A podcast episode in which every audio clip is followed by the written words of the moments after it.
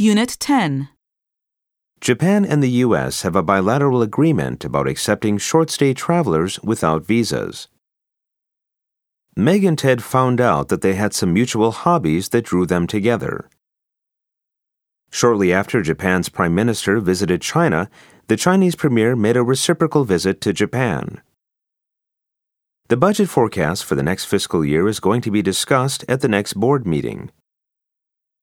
One of the responsibilities of the regional manager is to monitor revenues and expenses. The company's financial statement confirms my suspicion that it is in danger of bankruptcy. The new school year will commence earlier than usual this year on September 6th. The situation hasn't improved drastically, even though the Equal Employment Opportunity Law was implemented a long time ago.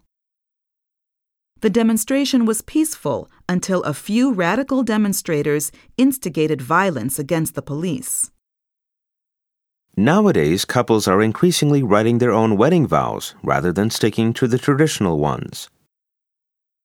At the initiation ceremony, Wei pledged to obey all the rules faithfully. After that, he became a full pledged member of the Boy Scouts.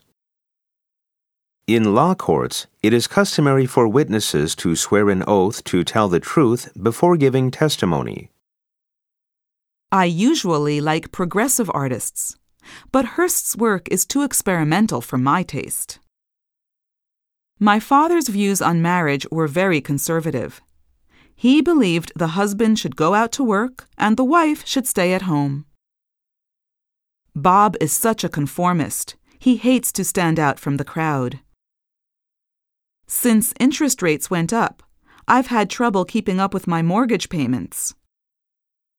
The bank agreed to let Mark have a business loan on condition that he put up his house as collateral. Nancy was lucky to find an apartment in the center of town that did not require a security deposit. A group of citizens who care for wild animals filed a petition to abolish the city zoo. After losing his case at the district court, the defendant decided to appeal to the higher court. The company sued us for not having the merchandise delivered in time for their annual sale, thus causing them a lot of financial damage.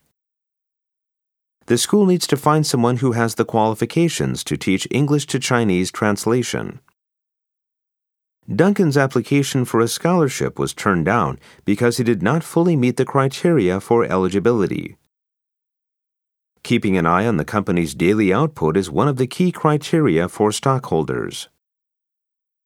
Anyone divulging confidential information about the company to outsiders will be dismissed immediately. The board meeting was adjourned as soon as the directors voted on the last agenda item. The uprising in November liberated the country from foreign occupation. Parliament will reconvene on September 1st after the members have returned from the summer recess. Last year, the government attempted to introduce reforms to the nation's judiciary, but a group of powerful judges and lawyers blocked them. The legislature is now debating a proposed law to completely ban smoking in public places.